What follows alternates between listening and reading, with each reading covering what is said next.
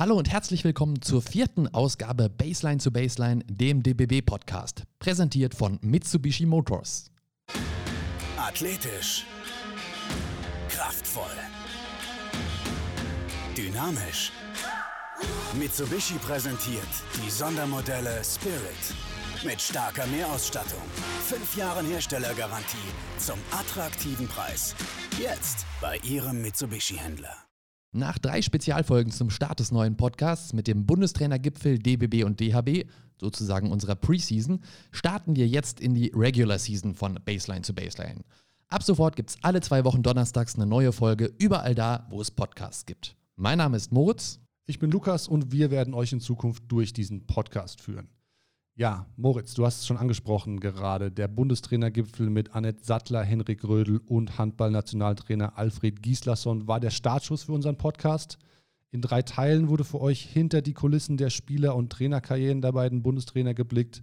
Lohnt sich also auf jeden Fall da nochmal reinzuhören. Jetzt aber erstmal gehen wir in den regulären Turnus von Baseline zu Baseline. Das bedeutet, hier dreht sich in Zukunft alles rund um den deutschen Basketball. Den Auftakt damit machen wir heute mit zwei Interviews zum Ende der Regular Season und dem Start in die Playoffs der NBA. Mit dabei natürlich Dennis Schröder mit OKC, Maxi Kleber mit den Mavericks und Daniel Theiss mit den Celtics.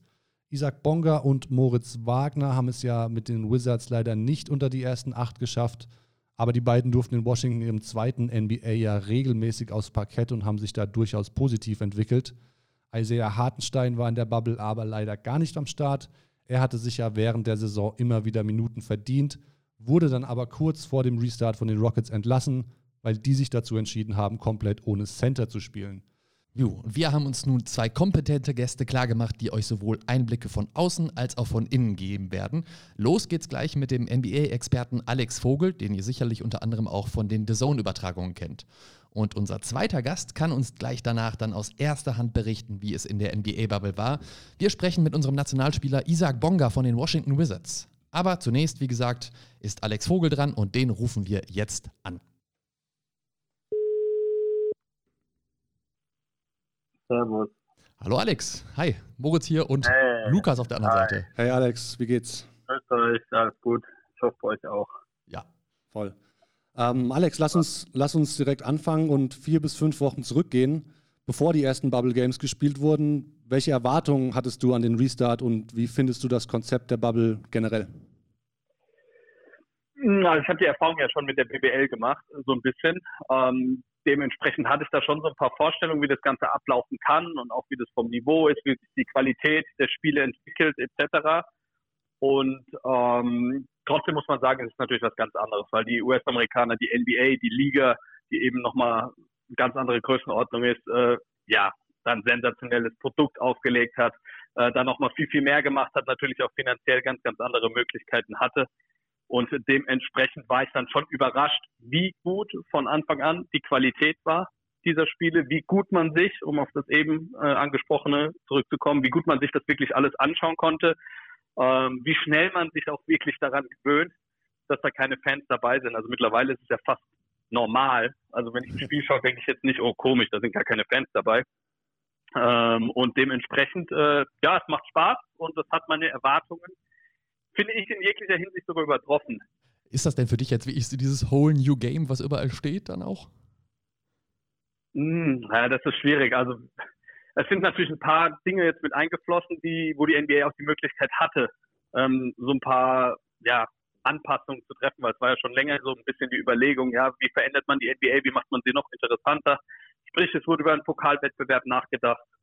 Ähm, jetzt hast du dieses Play-In-Tournament, was natürlich auch schon in der WNBA gibt auch schon länger. Das hast du jetzt eingeführt und ob das jetzt so ein komplett neues Spiel ist, ähm, es sind zumindest mal komplett neue Facetten dabei, wie eben das Play-In-Tournament. Insgesamt ist es für mich trotzdem das komplett gleiche Spiel noch. Was mir jetzt noch als kurzer Zwischenruf dazu noch aufgefallen ist, also zum ersten Mal ja so richtig Bodenwerbung und auch die LED-Banden, dass die komplett drumherum sind ums Spielfeld. Also das ist ja auch schon so eine Neuerung. Ne? Meinst du, das bleibt bestehen, dass sie das auch in Zukunft machen werden oder fällt das wieder weg? Ja, da muss man ja sagen, daran können sie noch so ein bisschen arbeiten. Also ich glaube, jeder, der jetzt ein paar Spiele gesehen hat, der hat feststellen können, dass die diese ganzen Werbung, die da so ein bisschen drauf projiziert werden aufs Spielfeld oder auf die Banden und so weiter, vor allem aufs Spielfeld, dass gerade wenn eine Mannschaft mit weißen Trikots gespielt hat, dass das ja. noch nicht so ganz gepasst hat. Also dass man dann auf einmal im Gesicht ähm, ja diese Werbung gesehen hat, wie sie dann äh, drauf projiziert wurde. Boah, also ich glaube, die NBA kann da wahnsinnig viel mitnehmen. Die ist jetzt einfach mal froh, dass das ganze Produkt läuft. Die ist froh, dass das Hygienekonzept bisher klappt. Da gibt es ja dann auch noch mal ein paar neue Herausforderungen, wenn Family so ein bisschen mit reinkommt. Aber äh, insgesamt sind sie, glaube ich, ganz glücklich und dann werden sie ja in den Wochen nach der Saison, weil sie, glaube ich, jetzt relativ viel zu tun haben, auch was den Spielplan dann nächstes Jahr angeht, nicht den Spielplan, sondern wann fängst du an, etc., äh, dann werden sie sicherlich ihre Lehren daraus ziehen können. Ja. Lass uns über die, über die Nationalspieler sprechen, die, die noch aktiv sind. Dennis Schröder spielt wahrscheinlich die, die beste Saison seiner Karriere, ist ein heißer Kandidat Aha. auf den Six Man of the Year Award. Sein Wurf von außen fällt so sicher wie noch nie. Wie siehst du seine Entwicklung diese Saison? Ja, wahnsinnig gut. Ähm, also für mich ist er nicht nur ein Kandidat für den Best Six Man of the Year, für mich ist er es ganz, ganz klar. Ähm, die Konkurrenten, die natürlich noch da sind, sind Montrezl Harrell und ähm, Lou Williams von den Clippers. Aber Dennis Schröder hat eben einen großen Vorteil, den hat er eben erst dieses Jahr, dass er auch auf der Defensivseite ein absoluter Plusspieler ist. Das heißt, er verteidigt wahnsinnig gut. Ähm, dazu ist er offensiv natürlich unheimlich begabt und kann so, so viel, ist wahnsinnig schnell und hat sich einfach nochmal weiterentwickelt. Seine Weiterentwicklung hat natürlich zu ganz, ganz großen Teilen auch mit Chris Paul zu tun, äh, dem Point Guard, dem Leader, dem Anführer äh, dieser Oklahoma City Thunder. Und äh, ja, er hat das ganze Team im Griff und er hat auch Dennis Schröder im Griff. Und er hat Dennis Schröder dazu gebracht, dass er wirklich auch in der NBA auf einem wahnsinnig guten Level verteidigt. Das hat er schon gemacht, aber die letzten Jahre jetzt nicht unbedingt. Mittlerweile ist er aber wieder super stark. Er spielt eine geniale Saison. Der jetzt auch zurück in der Bubble, nachdem er wegen der Geburt seines Kindes kurz raus war. Und ja, er ist ein sensationeller Spieler und das macht wahnsinnig Spaß, ihm dieses Jahr zuzuschauen. Er hat nochmal einen weiteren Schritt gemacht und hat ganz, ganz großen Anteil am Erfolg seiner Mannschaft. Ich meine, generell bei den Thunder hat man vor der Saison natürlich viel um Trade-Spekulationen gehört, auch was Chris Paul anging, auch was Dennis Schröder anging. Glaubst du, er ist mhm. jetzt eigentlich nicht mehr wegzudenken aus dem Team und hat sich da festen, eine feste Rolle verdient, auch für die nächsten Jahre? Der, über Dennis Schröder jetzt? Ja. Ähm, also die NBA ist ein Business. So. Und Stand jetzt hat er sich da ganz bestimmt eine sehr, sehr gute Rolle erspielt, äh, hat eine ganz, ganz große Rolle inne. Und trotzdem muss man immer sagen, in der NBA besteht immer die Möglichkeit, wenn du dein Team verbessern kannst, dann bist du auf einmal, obwohl du eine gute Saison gespielt hast, weg. So. Ähm, ich glaube, wir können davon ausgehen, dass Dennis Schröder durchaus noch ein paar Jahre äh, bei OKC spielen kann, spielen wird. Aber das jetzt unbedingt äh, sagen zu können, äh, ich glaube, das ist in der NBA immer sehr, sehr schwierig, außer du bist ein Spieler wie Luka Doncic, äh, hast einen langjährigen Vertrag und äh, hast nochmal ein ganz, ganz anderes Talent. Ansonsten ähm, ich glaube, er fühlt sich wahnsinnig, wahnsinnig wohl in Oklahoma, was man so mitbekommt. Ich glaube, er würde dort gerne noch mit dieser Truppe länger zusammenbleiben. Zumindest sagt er das ja auch immer wieder. Und dann muss man schauen. Er wird ja, glaube ich, 2021 dann Free Agent. Also nächsten ja. Sommer. Ähm, ja, muss man gucken. Also ich würde mich freuen, wenn die Mannschaft so zusammenbleibt. Ja. Weil das ist eine ganz, ganz große Überraschung. So ein bisschen äh, werden ja auch die nächsten Wochen darauf Einfluss haben, wahrscheinlich. Äh, was erwartest du von Dennis und den Thunder in den Playoffs? Wie, wie weit können die kommen? Also, eine unheimlich schwierig zu spielende Mannschaft, äh, weil sie von der ersten bis zur letzten Sekunde kämpft, weil sie ganz, ganz viele Optionen haben, weil sie jetzt nicht diesen einen großen Superstar haben. Klar, Chris Paul sticht da so ein bisschen heraus, aber du hast wahnsinnig viele Optionen wie ein Shea Gilgis Alexander, wie ein Danilo Gallinari oder eben einen Dennis Schröder und dann hast du einen Büffel unterm Korb mit, mit Adams. Also das ist eine wahnsinnig ausgeglichene Mannschaft, wo dir an Tagen unterschiedliche Spieler wahnsinnig viel geben können. Sie spielen jetzt in der ersten Runde gegen die Rockets. Ähm, bei den Rockets weiß man nie so richtig, was man kriegt. Also das kann schon das Aus für OKC bedeuten, wenn James Harden da komplett ausrastet und was weiß ich, 45 Punkte pro Partie macht und sich defensiv irgendwie, irgendwie vor allem mit dem Rebound geregelt bekommt. Auf der anderen Seite lass die Lakers mal in der ersten Runde über sieben Spiele gehen gegen die Blazers, was ich nicht glaube, und dann kommt OKC irgendwie weiter gegen Houston und dann treffen die Thunder in der zweiten Runde in den Semifinals auf die Lakers oder eben auf die Blazers. Dann kann es auch schon sehr, sehr weit gehen. Wenn ich tippen würde, würde ich trotzdem sagen, ähm, OKC scheidet in der ersten Runde aus, weil ich glaube, dass James Harden dann nochmal ein ganz, ganz anderes Wörtchen mitsprechen kann. Aber es ist sau eng. Ich glaube, die Serie geht über sieben Spiele. So wie ich dich kenne, hast du wahrscheinlich von Maxi Kleber diese Saison jede Aktion gesehen. Warum ist er für Dallas zu so einem wichtigen Baustein geworden? Ähm, Maxi ist ein unheimlich vielseitiger Spieler. Ich glaube, er hat gelernt, äh, sein Spiel erstens weiterzuentwickeln. Er hat auch gelernt, sein Spiel ja dem NBA-Basketball anzupassen, so ein bisschen. Also wie er hat gelernt, wie er seine Stärken am besten in der NBA zu tragen kommt. Und ähm, das macht ihn wahnsinnig wertvoll. Er profitiert, in Anführungszeichen profitiert. Dwight Powell ist natürlich ein super wichtiger Spieler von den Mavs für die Mavs, aber er ist jetzt verletzt aktuell. Ähm, dadurch bekommt Maxi Kleber häufig mehr Spielzeit. Ähm, er ist ein, einer der besten Verteidiger auf den großen Positionen. Hands down zu 100 Prozent. Ähm, er kann nach dem Pick and Roll, wenn der Switch in der Verteidigung da ist, kann er kleinere Spieler verteidigen. Er kann mittlerweile auch körperlich noch mehr dagegenhalten, wenn er gegen wirklich kräftige Akteure unterm Korb agieren muss, weil er körperlich eben zugelegt hat. Das zur Defensive, er hat einen wahnsinnigen Basketball-IQ, macht da unheimlich viel richtig und ist dementsprechend äh, für jemanden, der Basketball-IQ sehr schätzt, wie Rick Carla, ein ganz, ganz wichtiger Baustein. Und vor allem offensiv, er hat dieses Jahr den Dreier nochmal ein bisschen konstanter getroffen. Also er hat mhm. immer schon Monate, ähm, wo er ihn wirklich gut geworfen hat, aber die Konstanz hat so ein bisschen gefehlt. Da gab es auch dieses Jahr wieder so ein paar Löcher, aber die hat jeder Spieler. Insgesamt ist es konstanter geworden. Und ähm, das heißt, er ist eine Option eben im Pick and Roll. Das war er schon immer, aber mittlerweile auch wirklich eine valide Option im Pick and Pop. Das heißt, dass die Gegenspieler auch ihren Wurf von außen, äh, seinen Wurf von außen respektieren müssen. Und das macht ihn ja fast unersetzlich in der Rotation der Mavericks. Ja. Und die sind jetzt eben ja auch in den Playoffs drin. Da wartet in der ersten Runde mit den Los Angeles Clippers aber jetzt ja eigentlich so der Top-Favorit oder einer der Top-Favoriten auf den Titel. Gibt es trotzdem eine Überraschung für die Dallas Mavericks oder glaubst du, da ist auch die erste Runde in Station? Also ich hoffe sehr, dass es eine Überraschung gibt, ähm, aber ich äh, glaube definitiv nicht dran, weil ich glaube, dass die Clippers für die Mavericks das schlechtmöglichste Matchup überhaupt sind. Äh, ich würde mich freuen, wenn sie ein Spiel gewinnen. Also, ich kann mir vorstellen, also mit ganz, ganz, ganz viel Glück gewinnen sie zwei Spiele. Ansonsten sehe ich die Clippers einfach zu stark. Also das Spiel der Mavericks basiert in der Offensive auf den Aktionen, auf Pick-and-Roll-Aktionen von Luka Doncic.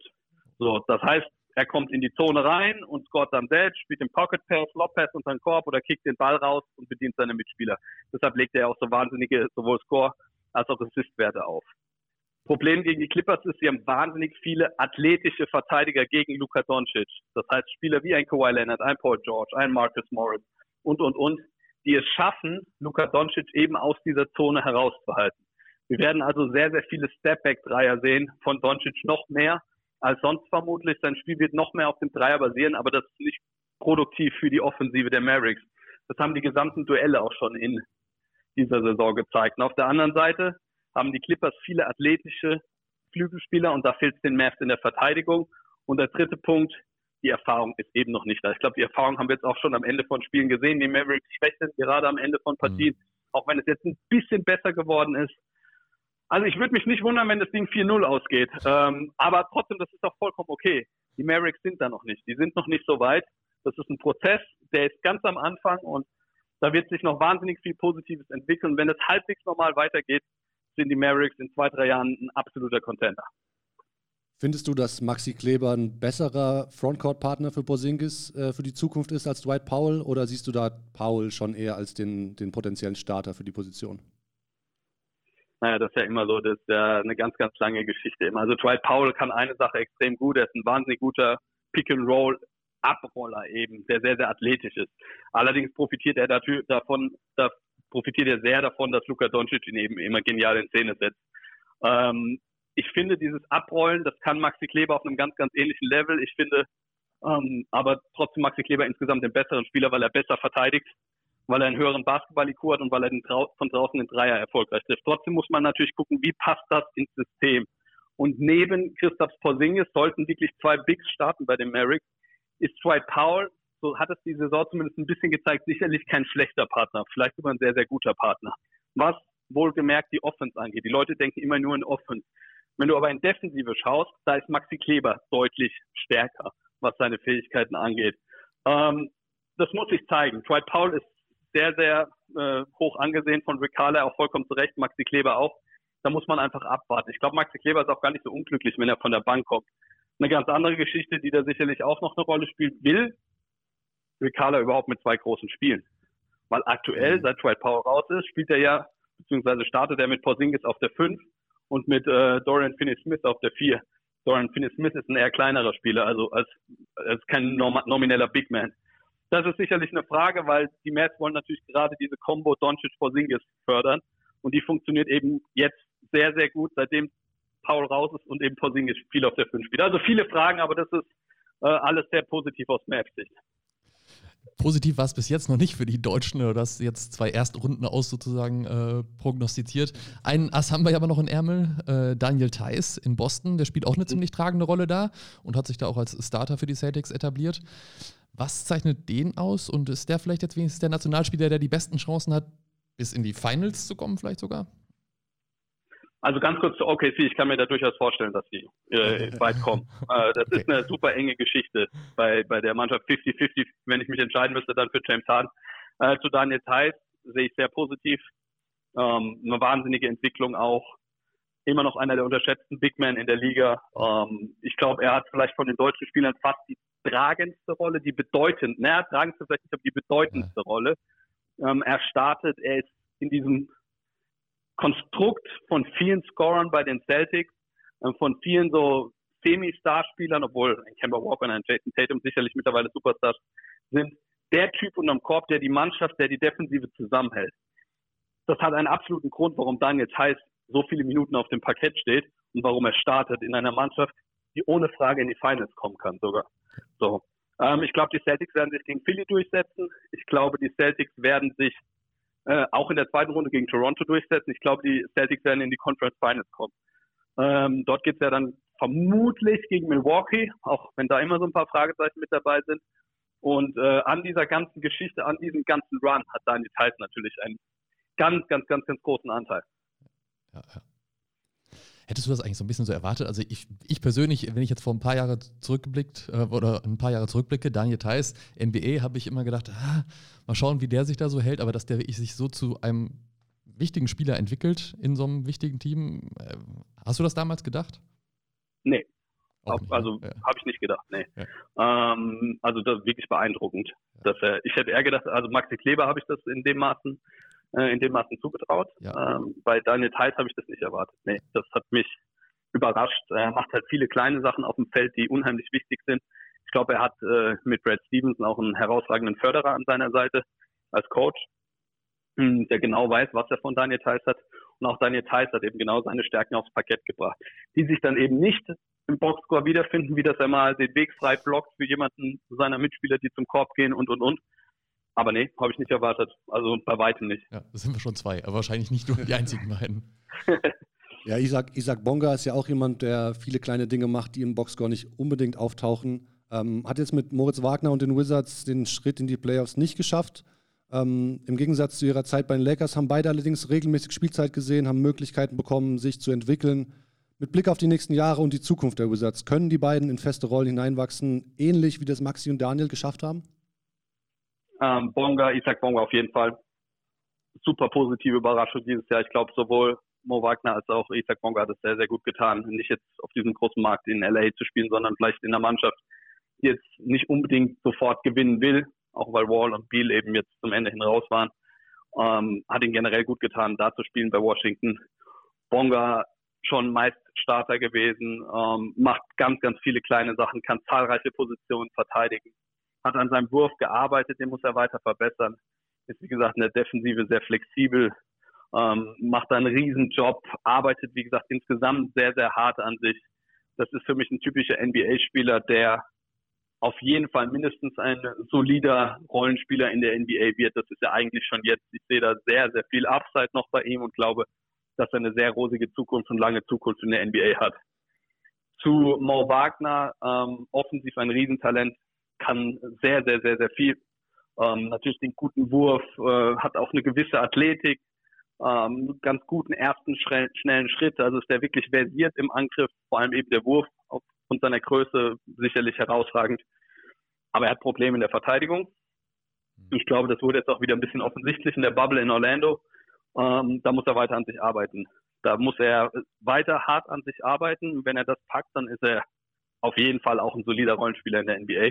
Aber das ist ein Punkt, den muss er dringend verbessern. Ansonsten kann es irgendwann dann für ihn eng werden, weil ähm, das hat jetzt auch das eine oder andere Spiel gezeigt, dann setzt der Trainer in der zweiten Halbzeit auf einmal eben auf andere Spieler. Mhm. Also defensiv ist da noch durchaus ein größeres Loch. wenn er das in den Griff bekommt, auch er mit einer tollen Zukunft.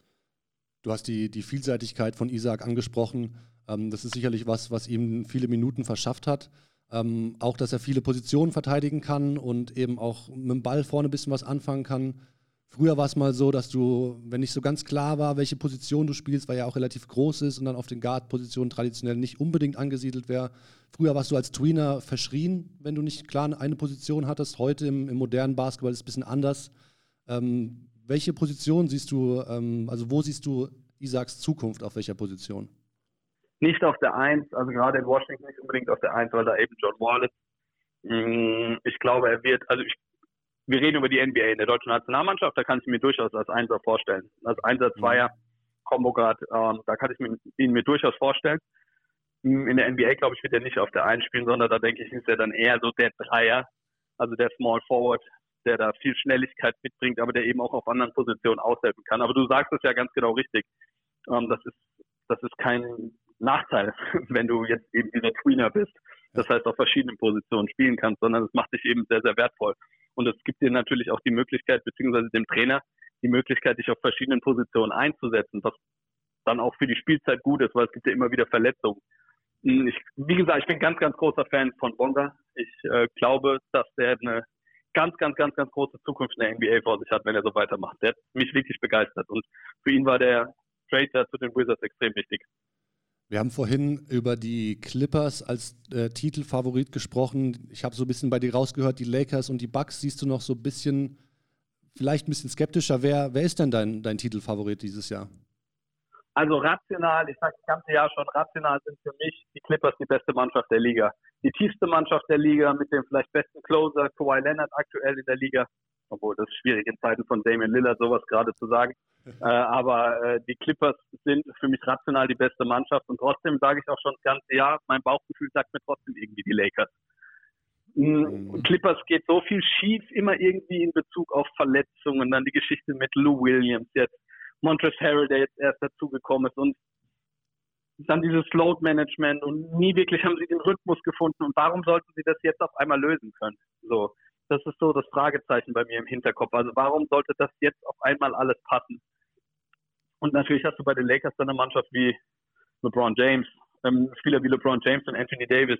Für mich LeBron James noch immer der beste Spieler in der Liga. Dieses Jahr war der beste Spieler der Saison. Janis, aber der beste Spieler der Liga ist für mich immer noch LeBron James. Du hast unterm Kopf den vielleicht besten, mitbesten äh, Big Man mit Anthony Davis und gerade das, das Pick and Roll zwischen den beiden, das ist schon überragend und ich finde, ja, der Fit zwischen Davis und LeBron ist nochmal auf einem anderen Level als der Fit eben zwischen Kawhi und Paul George, auch wenn der Kader insgesamt ein bisschen homogener wirkt bei den Clippers. Aber das ist das Geile dieses Jahr. Du hast wirklich sowohl im Westen eben diese beiden Mannschaften, wo es super, super eng werden kann, wo es wirklich fast 50-50 ist, auch wenn die Lakers gerade schwächeln und man neigt dazu, ein bisschen die Clippers vorne zu sehen, ich auch.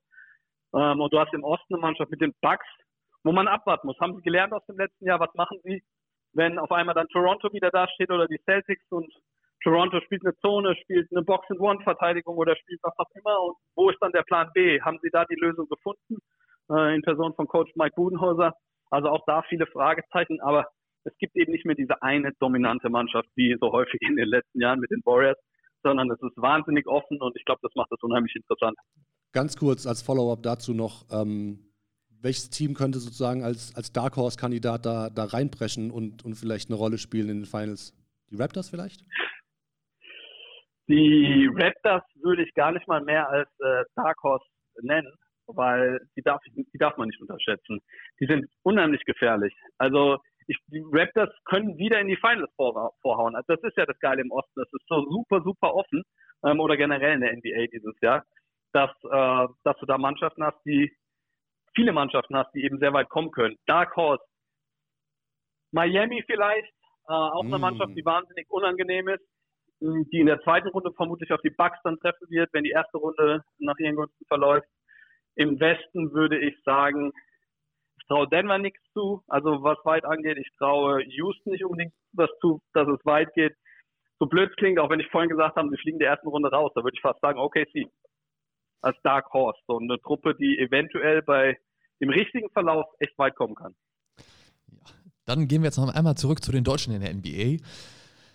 wir haben ja jetzt aktuell einen ganz, gute, einen ganz guten Kader sozusagen, wo man schon eine Nationalmannschaft halb mitfüllen kann. Wer könnte denn aus deiner Sicht so der nächste Deutsche in der NBA sein? Vielleicht ist auch ein gestandener Spieler so wie Vogtmann oder Bartel oder kommt Paul vielleicht zurück oder ist es dann vielleicht eben auch äh, Franz Wagner? Was meinst du, wer ist das nächste deutsche Gesicht? Das, also Franz Wagner wird, glaube ich, auf jeden Fall mal in der NBA, oder was heißt, muss da aufpassen, was man sagt. Er hat auf jeden Fall das Potenzial, mal in die NBA zu kommen ganz bestimmt. Äh, jetzt ja auch im College in Michigan.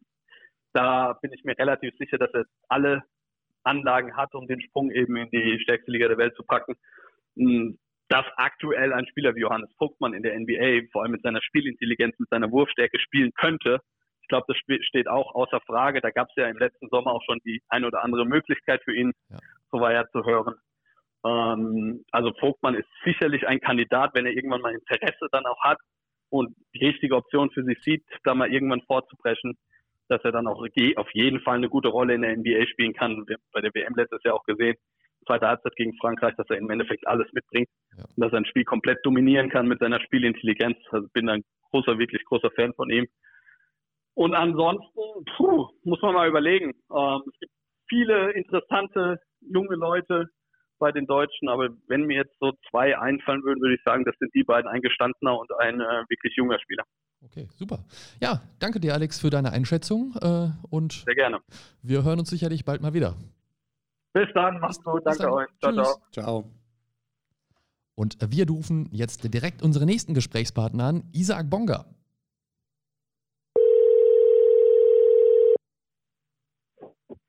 Hallo. Hallo Isaac, Moritz hier und Lukas vom DBB. Hi Isaac, grüß dich. Grüß dich. Hi, wo treffen wir dich denn jetzt gerade an? Hast du die Bubble schon verlassen? Ja, yep, bin jetzt wieder äh, zurück in DC. In DC, wieder zurück in eurer Wohnung. Du, zusammen mit Mo? Nee, ähm, Mo wohnt ungefähr 10 Minuten von mir. Ah, okay, also aber relativ in der Nähe. Äh, jetzt seid ihr ja. ja raus aus Florida. Wie waren die letzten Wochen für dich da? Wie war die Stimmung vor Ort und im Team? Äh, die Stimmung war eigentlich immer ziemlich gut. Ähm, offensichtlich die äh, Spiele nicht so gelaufen, wie wir uns vorgestellt haben, aber äh, war auf jeden Fall eine gute Erfahrung für uns da zu sein, äh, wieder zurück einen Rhythmus zu haben, zu spielen und einfach so, so, so viel wie möglich Erfahrung zu sammeln. Man hat ja äh, mitbekommen, dass die Organisation, das drumherum immer ziemlich exzellent gewesen sein soll. Wie hast du das wahrgenommen? Äh, ich glaube, so wie ich glaube, so wie die außerhalb auch alles wahrgenommen haben, also innerhalb Verein war es, sage ich mal, ziemlich gut. Man hat immer versucht, ähm, posit positive Vibes zu haben, aber auch immer noch äh, sich auf die Spiele zu konzentrieren und äh, wenn man halt immer noch dieses Ziel Playoffs hat und äh, ich glaube, das hatten wir auch noch äh, bis zum letzten Spiel. Aber ich meine, das ist ja, du sagst gerade, ihr habt natürlich die Ziele nicht erreicht oder das, was ihr so wolltet, aber im Prinzip, dass ihr eigentlich bis kurz vor Ende der Saison das offen hattet, dass ihr auch noch die Playoffs erreichen könnt, das ist ja auch schon mal eine Leistung, oder? Äh, ja, auf jeden Fall. Also natürlich äh, durch die Saison war, für uns, äh, war für uns alle keine Achterbahnfahrt, äh, natürlich mit äh, sehr vielen Verletzungsproblemen, aber bis, bis Ende hin immer noch dieses äh, Ziel zuerst zu haben, ist, glaube ich, auch eine ziemlich starke Leistung. Ist bei dir jetzt ein Heimaturlaub in Deutschland geplant oder geht es direkt in die Saisonvorbereitung wieder und bleibst in DC? Nee, also ich fliege am Samstag fliege ich zurück, meine Familie zu besuchen. Ähm, bleibe ungefähr für drei Wochen und danach geht es wieder zurück, um mich, äh, um hier äh, zu trainieren und für die nächste Saison vorzubereiten. Gibt es da auch schon sowas wie Trainingspläne oder wisst ihr schon, wie es jetzt weitergehen wird dann? Also man, die Saisonstart ist, glaube ich, schon mal prognostiziert für irgendwann November, Dezember, aber man weiß es nicht genau. Haben die mit euch da schon gesprochen? Das ist äh, momentan die schwierige Sache, wie es jetzt halt mit äh, nächster Saison aussieht. Deswegen ist es halt ähm, ziemlich schwer für uns äh, ungefähr einzuplanen. Äh, wenn halt, wenn halt alles anfängt, deswegen versuchen wir halt äh, dann die Jüngeren so früh wie möglich wieder zurückzukommen, um zu trainieren, um halt dann wieder diesen Rhythmus zu bekommen, damit es, sagen wir, wenn die Saison jetzt auf einmal im Dezember oder so und keine Ahnung anfängt, dass wir halt da äh, bereit sind und äh, uns irgendwie nicht mehr lange darauf vorbereiten müssen. Ja. Du hast es gerade schon gesagt, du besuchst jetzt in den nächsten Wochen dann drei Wochen lang deine Familie in Deutschland. Es ist ja eine relativ große Familie, sechs Geschwister hast du. Was hat sich für deine Familie mit deinem Engagement in der NBA verändert? Kann man das sagen? Gab es da was? Kommen die auch oft zu Besuch in Washington zum Beispiel? Also normalerweise, jetzt natürlich gerade nicht, aber oder waren die ganz oft zu Besuch? Äh, natürlich vor Covid-19 waren, war mein kleiner Bruder, meine Mama hier. Die haben mich besucht und meine äh, davor auch noch meine Schwester, mein Schwager, meine äh, Nichte, mein Neffe. Äh, also natürlich äh, sehr, sehr viel Kontakt mit denen in der ich hier in Amerika bin. Äh, so viel verändert, äh, verändern tun sich da nicht so, aber äh, natürlich vermisst man die und man sich auf jeden Fall wieder zurückzukommen. Es ist ja insgesamt auch eine sportliche Familie. Ne? Also dein jüngerer Bruder Joshua, der spielt in Frankfurt auch mittlerweile bei den Skyliners, auch in der Jugend. Und jetzt irgendwie ganz frisch äh, dein äh, äh etwas älterer oder jüngerer Bruder, der Tarsis, ist zum VfL Bochum gewechselt in die zweite Fußball-Bundesliga, also Fußball in dem Falle. Äh, sind die anderen auch so sportlich? Ja, genau. Äh, Tarsis, mein älterer Bruder, er ist äh, zum VfL Bochum gewechselt. Ähm, die meisten haben äh, früher immer was gemacht. Meine andere Schwester hat auch Fußball gespielt. Meine andere Schwester hat Tennis gespielt, die andere auch. Mein äh, ältester Bruder hat äh, auch Fußball gespielt. Das heißt, die haben alle in einer, in einer bestimmten Zeit, äh, wo auch mal Sport gespielt äh, Sport gemacht. Das ist auf jeden Fall eine sportliche Familie. Lass uns noch mal über das Sportliche von deiner vergangenen Saison jetzt äh, sprechen. Äh, wie angesprochen habt ihr die Playoffs jetzt leider nicht geschafft. Du kannst aber trotzdem auf eine, eine sehr positive erste Saison in Washington zurückblicken. zurückblicken. Du hast in 49 von 66 Spielen gestartet, ähm, hast dich in allen Bereichen verbessert. So, was hat dich seit dem Trade von den Lakers zu den Wizards, was hat sich sportlich für dich verändert und wie, wie zufrieden bist du auch mit deiner ersten Saison in Washington? Ähm, natürlich, eine, sagen wir, eine harte Sache für einen jungen Spieler, direkt getradet zu werden, aber ich glaube, die Chance, die wir hier bekommen haben, mit den ganzen jungen Spielern, die wir haben, war eine ziemlich große. Und äh, wie gesagt, wie du schon gesagt hast, äh, habe äh, auch auf jeden Fall ein bisschen Spielzeit bekommen, zu zeigen, was ich kann.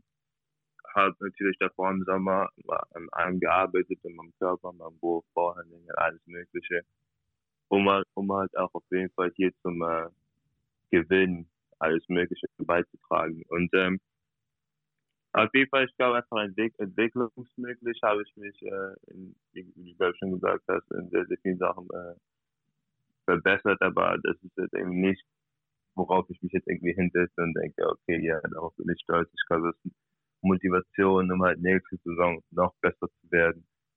Um halt mit den ganzen Leuten, die wir jetzt, äh, mit John, der zurückkommt, Brad, der eine richtig gute Saison gemacht hat, äh, die jetzt zurückkommen, einfach noch mehr zum Gewinn bei, äh, bei äh, bringen möchte. Und ähm, ja, Fall, wie gesagt, äh, war ich glaube ich eine äh, ne, ziemlich gute Saison, um einfach, glaube ich, sehr, sehr viele Sachen zu lernen. Ähm, ich glaube, es ist ein bisschen anders, wenn man spielt und die Sachen selbst auch erlebt. Und ähm, wie gesagt, also ich freue mich auf nächste Saison. Aber gut, da brauchst du ja fast nicht tief stapeln. Du sagst so ein bisschen Spielzeit, aber wenn man in 49 äh, Spielen gestartet ist bei einem Playoff-Kandidat, also es wäre wahrscheinlich in LA ja nicht gewesen. Natürlich ist so ein, so ein, äh, so ein Trade am, äh, im zweiten Jahr irgendwie schwierig, aber äh, für dich doch wahrscheinlich eben auch eine, eine gute Situation gewesen, um nämlich in einem Team auch zu starten, dann regelmäßig, oder? Also das. Ja, auf jeden Fall. Ich glaube, das, das war ein positiver Trade für mich in dem Sinne äh, hier in DC und ähm, aber auf jeden Fall meine Möglichkeit bekommen, auf jeden Fall äh, Spielzeug bekommen und ähm, ich glaube, zu meiner Entwicklung hat es sich auf jeden Fall positiv genutzt und auch äh, getragen. Ja, das sieht man ja auch in den Stats. Ein, ein Grund, warum ja. du wahrscheinlich auch viel Spielzeit bekommen hast und warum dir Coach äh, Brooks so vertraut hat, ist, du bist defensiv kann man sich auf dich verlassen, du bist, du bist lang, du bist athletisch, du kannst viele Positionen verteidigen. Ähm, Gerade, dass du auch äh, vorne den Ball bringen kannst, ähm, in Deutschland gibt es oft die Diskussion, ob du jetzt ein Einser bist oder auf dem Wing besser aufgehoben ist, äh, bist. Ist das für dich ein, ein, Fluch oder ein Segen oder auf, auf welcher Position siehst du dich? Ähm, da, ich glaube, da bin ich äh, ziemlich flexibel und da, ich glaube, das ist noch eine Stärke, die ich habe, äh, bereit zu sein und auch möglich, auch für mich mehrere Positionen zu spielen, aber auch um zu verteidigen. Das heißt, wenn es jetzt äh, ein Einser ist oder ein Zweier ist, der werfen kann, ein Zweier ist, der ein Allrounder kann, ein Dreier ist, der nur ein Driver ist. Ich glaube, da bin ich ziemlich flexibel, um die Position zu spielen, aber auch auf der anderen Seite zu verteidigen. Deswegen will ich nicht sagen, ja, dass es irgendwie Spuk oder sowas für mich ist. Ich würde eher, wie gesagt, das einen Segen nehmen, um da wirklich flexibel zu sein. Ja, der moderne Basketball geht ja, auch, geht ja auch heutzutage dahin, dass es eher positionslos ist. Früher war man als, als Tweener verschrien und heute ist es, wie du sagst, eigentlich eher, eher ein Vorteil, ja. Ähm, du hast vorhin über, über Bradley Beal gesprochen schon. Er war dieses Jahr euer, euer Go-To-Guy, hat definitiv auf einem All-Star-Niveau gespielt. Er war aber nicht immer dieser, dieser Superstar, der jetzt geworden ist, sondern als er in die Liga kam, ähm, war er auch eher als, so, als, als Sidekick von John Wall dabei und hat sich die Position jetzt erst hart erarbeitet. Wie ist es für dich, so jemanden in deinem Umfeld zu haben und, und täglich mit ihm in der Halle zu sein? Auf jeden Fall ziemlich gut. Also ähm, ich glaube, einer der besten Saisons, die er, glaube ich, persönlich das gespielt hat. Lustige Sache ist, dass wir, wir haben äh, in Kleingruppen haben uns, 2000, haben uns die 2017 Playoff Serie angeguckt, bei denen die ähm, gegen Atlanta auch in der ersten Runde gegen Dennis gespielt haben und dann in der zweiten Runde gegen Boston. Und äh, einfach den Unterschied zu, zu sehen von wie Brad da war. War Brads äh, zweites Jahr, nee, so, ja, er war schon vor ein paar Jahre in der NBA. Und äh, den Unterschied einfach da zu sehen, wie er da war, jetzt einfach die Entwicklung, wie er jetzt spielt. Also natürlich wie er auf dem Feld, äh, auch außerhalb vom Feld ist, aber die Entwicklung zu sehen ist halt ziemlich krass und äh, ich glaube, also auf dem Niveau, der er momentan spielt, ist es für mich persönlich wahrscheinlich der beste bis zweitbeste äh, Shooting Guard auf der Position. Und also das ist auf jeden Fall ein sehr, sehr hohes Niveau, das er momentan aufbringt. Du hast gesagt, ihr habt euch alte Serien angeschaut. Da standen ja auch Bradley Beal und John Wall beide noch zusammen auf dem Feld. Ja. Ähm, John Wall, wenn alles gut geht, ist er nächstes Jahr wieder dabei für euch. Ähm, sprecht ihr schon darüber, wie äh, Rollen verteilt werden können, wenn, wenn John wieder zurück ist? Ähm, wird sich da für dich vielleicht auch was verändern? Äh, sprechen nicht wirklich. Natürlich haben wir alle schon zusammen trainiert. Und äh, ich glaube, es ist einfach eine richtig gute, gute Situation, die wir momentan haben mit Brad und John zurück. Also mit, natürlich mit John zurück. Und äh, wir versuchen uns einfach so darauf vorzubereiten, dass wir nächstes Jahr einfach die, sozusagen die stärksten, auf jeder Position die stärksten Spieler haben, die wir momentan haben können. Also es wird auf jeden Fall sehr, sehr, sehr, sagen wir, eine aufgeregte äh, Uns nächstes Jahr. Und ähm, ich glaube, wir können uns alle darauf freuen. Ja, und äh, du auch gemeinsam mit Mo Wagner, weil ihr spielt ja jetzt eben auch schon zwei Jahre gemeinsam und hoffentlich jetzt auch noch ein drittes oder vielleicht auch noch ein viertes, je nachdem, zusammen wenn man euch so anschaut, ist da mittlerweile irgendwie auch eine richtige Freundschaft entstanden, oder? Ich meine, ihr habt in LA nicht weit voneinander gewohnt, jetzt sagst du, es sind auch wieder nur zehn Minuten zwischen euch. Also, das ist schon ein Duo. Na, auf jeden Fall, nee, auf jeden Fall.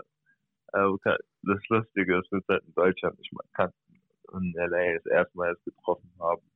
Aber nee, auf jeden Fall muss ich sagen, dass eine richtig gute Freundschaft entstanden ist. Mo, der, äh, wie glaube ich auch in meinem ersten Jahr sehr, sehr viel geholfen hat, einfach weil er schon ein bisschen länger Klar. drüben war, Klar. in Michigan. Und einfach die ersten Schritte ein bisschen in der NBA geholfen hat und leichter für mich gemacht hat. Also muss ich auf jeden Fall sagen, dass es eine sehr, sehr große Hilfe für mich war, Mo noch hier zu haben und immer noch hier zu haben. Und deswegen ist es halt echt schon auf jeden Fall richtig super. Wie sieht der Kontakt zu den anderen deutschen Spielern aus in der NBA? Äh, habt ihr jetzt euch in der Bubble auch gesehen oder grundsätzlich sprecht ihr untereinander mal? Habt ihr es in der Season getan? Wir sprechen auf jeden Fall untereinander auch meistens, wenn wir jetzt dann am nächsten Tag ein Spiel oder sowas hatten. Äh, in der Bubble hatten wir jetzt leider nicht die Möglichkeit, zusammen essen zu gehen. Äh, aber äh, man, natürlich, wenn man sich sieht, auf jeden Fall miteinander. Und äh, man freut sich auch, sagen wir mal, zu sehen, wie es den anderen geht und das einfach jetzt auch momentan den ganzen Deutschen, die wir in der Liga haben, in der Liga haben, eine richtig gute Sache. Wenn du jetzt wieder zurück in Deutschland bist, ähm, in der ersten Runde sind die, die Zeiten der, der Spiele ja noch relativ human, dass du auch abends dich mal hinsetzen kannst, vielleicht ein paar Spiele anschauen kannst. Ähm, wirst bestimmt OKC, Dallas und Boston auch noch mit einem besonderen Auge verfolgen, denke ich mal. Jetzt möchte ich dir so ein paar Spekulationen vielleicht entlocken, so wie, was denkst du, wie weit die, die drei Teams kommen können und, und wer ist letztendlich dein, dein Titelfavorit? dieses Jahr wird eine sehr, sehr schwierige Situation. Also persönlich denke ich eine schwierige Situation, weil sozusagen halt durch Covid-19, die ganzen Sachen, die ja passiert sind, haben wir und halt alle, sagen wir, den, Rhythmus genommen und jetzt müssen halt alle wieder rein in diesen Rhythmus kommen. Was man vielleicht, keine Ahnung, bei sehr, sehr vielen Teams vielleicht leicht, was die vielleicht leicht fällt und anderen vielleicht ein bisschen schwieriger. Also ich glaube, äh, dieses Jahr ist es ziemlich offen, wer gewinnt. Aber ich würde sagen, für die drei Teams, ich, also die Möglichkeiten weit zu kommen, ist für alle eigentlich ziemlich gut. Auch jetzt einfach zu sehen. Wir haben ja gegen OKC gespielt und gegen Boston, aber Boston, mit dem natürlich halt das letzte Spiel, wenn nicht alle gespielt haben, aber auch die letzten Spiele, die wir geguckt haben. Also äh, sieht auf jeden Fall sehr, sehr gut aus für alle, die da sind zurück nach Deutschland auch nochmal. Du, jetzt ist lange keine Nationalmannschaft gewesen und wird hoffentlich aber auch bald wieder sein. Ich meine, selbst im November, wenn die nächsten Fenster sind, wirst du wahrscheinlich nicht dabei sein, weil du in den USA bist, aber nächstes Jahr hoffentlich ja dann wieder. Bisher hast du acht Länderspiele für den DBB gemacht. Was sind so deine Ziele mit der Nationalmannschaft? Siehst du dich jetzt auch im Team zum Beispiel für die Olympia-Qualifikation nächstes Jahr? Äh, natürlich, also ehrlich. Äh, da persönlich die Chance haben, auf jeden Fall. Ich glaube, es ist auch was Besonderes, sein eigenes Land zu präsentieren, wenn man die Möglichkeit dazu hat. Und ähm, natürlich persönlich die Ziele natürlich einfach der Teamziele, eine Medaille zu bekommen. Und äh, ich glaube, sowas sehe ich einfach auch als ziemlich hohen Rang. Ja. Einfach als äh, Deutschland zu schaffen. Aber was ich auch denke, was eigentlich auch ziemlich, was auch ziemlich ähm, sagen wir jetzt mal, nahe ist auch zu, äh, um zu schaffen, weil wir, ich glaube, auf jeden Fall die Qualität dazu haben, ähm, ziemlich weit zu kommen. Ja, jetzt ja auch nochmal, nachdem viele Spieler nochmal mehr Erfahrung gesammelt haben, auch in wichtigen Positionen, du eben ja selbst auch als äh, Starter.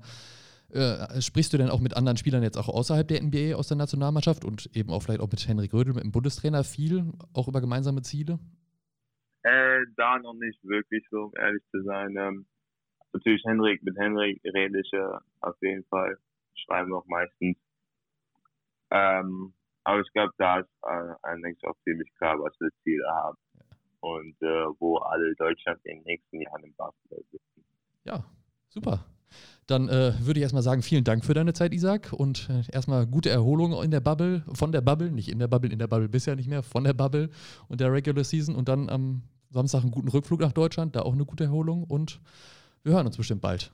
Danke sehr, kein Problem. Mach's gut, Isaac. Ciao, ciao. Ciao. Ja, das war sie auch schon, die vierte Folge des neuen DBW-Podcasts Baseline zu Baseline, präsentiert von Mitsubishi Motors. Abonniert uns gerne auf Spotify, iTunes und überall da, wo es Podcasts gibt und lasst gerne ein Like da. Genau. Und wenn ihr sagt, hey, das Format gefällt mir, davon will ich mehr hören, dann schreibt uns über die Podcast-Plattform eurer Wahl gerne eine Bewertung.